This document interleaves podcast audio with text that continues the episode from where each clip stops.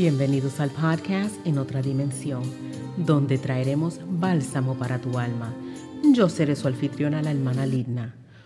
Hoy, en nuestro episodio número 25, traeremos una lectura bíblica muy apremiante para el tiempo de hoy, ya que Cristo nos dejó esta advertencia para poder entender los tiempos que estamos viviendo ahora, que son señales antes el fin.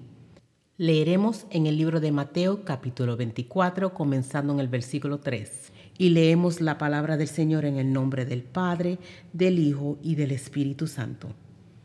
Y estando él sentado en el monte de los olivos, los discípulos se le acercaron aparte diciendo, Dinos, ¿cuándo serán estas cosas y qué señal habrá de tu venida y del fin del siglo? Respondiendo Jesús les dijo, Mirad que nadie os engañe, porque vendrán muchos en mi nombre diciendo, yo soy el Cristo, y a muchos engañarán. Y oiréis de guerras y rumores de guerras. Mirad que no os turbéis, porque es necesario que todo esto acontezca, pero aún no es el fin. Porque se levantará nación contra nación y reino contra reino, y habrá pestes y hambre y terremotos en diferentes lugares, y todo esto será principio de dolores. Entonces os entregarán a tribulación y os matarán, y seréis aborrecidos de toda la gente por causa de mi nombre. Muchos tropezarán entonces y se entregarán unos a otros, y unos a otros se aborrecerán. Y muchos falsos profetas se levantarán y engañarán a muchos y por haberse multiplicado la maldad, el amor de muchos se enfriará. Mas el que persevere hasta el fin, éste será salvo. Y será predicado este Evangelio del reino en todo el mundo para testimonio a todas las naciones, y entonces vendrá el fin. Por tanto, cuando veáis en el lugar santo la abominación desoladora de que habló el profeta Daniel, el que lee entienda. Entonces los que estén en Judea huyan a los montes. El que esté en la azotea no descienda para tomar algo de su casa. Y el que esté en el campo no vuelva atrás para tomar su capa. Mas hay de las que estén encintas y de las que críen en aquellos días. Orad pues que vuestra huida no sea en invierno ni en el día de reposo porque habrá entonces gran tribulación cual no la ha habido desde el principio del mundo hasta ahora, ni la habrá. Y si aquellos días no fueren acortados, nadie sería salvo, mas por causa de los escogidos, aquellos días serán acortados. Entonces, si alguno os dijere, mirad, aquí está el Cristo, o mirad, allí está, no le creáis porque se levantarán falsos cristos y falsos profetas y harán grandes señales y prodigios, de tal manera que engañarán, si fuere posible, aún a los escogidos. Ya os lo he dicho antes. Así que, si os dijeren, mirad, está en el desierto, no salgáis.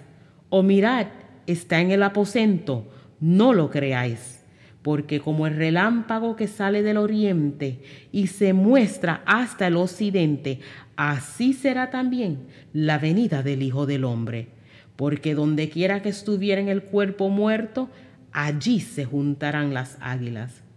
E inmediatamente, después de la tribulación de aquellos días, el sol se oscurecerá y la luna no dará su resplandor, y las estrellas caerán del cielo, y las potencias de los cielos serán conmovidas. Entonces aparecerá la señal del Hijo del Hombre en el cielo, y entonces lamentarán todas las tribus de la tierra, y verán al Hijo del Hombre viniendo sobre las nubes del cielo con poder y gran gloria. Y enviará sus ángeles con voz de trompeta, y juntarán a sus escogidos de los cuatro vientos desde un extremo del cielo hasta el otro. De la higuera, aprended la parábola. Cuando ya su rama está tierna y brotan las hojas, sabéis que el verano está cerca. Así también vosotros, Cuando veáis todas estas cosas, conoced que está cerca a las puertas.